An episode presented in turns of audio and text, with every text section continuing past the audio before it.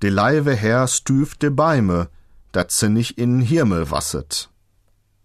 De Leive her, das ist im Münsterländischen der liebe Gott. Der stutzt bei Zeiten die Bäume, damit sie nicht in den Himmel wachsen, denn zwischen Himmel und Erde gibt es bekanntlich eine große Kluft, die auch noch so hoch wachsende Bäume nicht überbrücken können. Ehe sie bis in den Himmel wachsen, sorgt die Natur in der Regel dafür, dass sie umstürzen. Dieses an der Naturerfahrung orientierte Bild verwendet der realistische Münsterländer im übertragenen Sinn.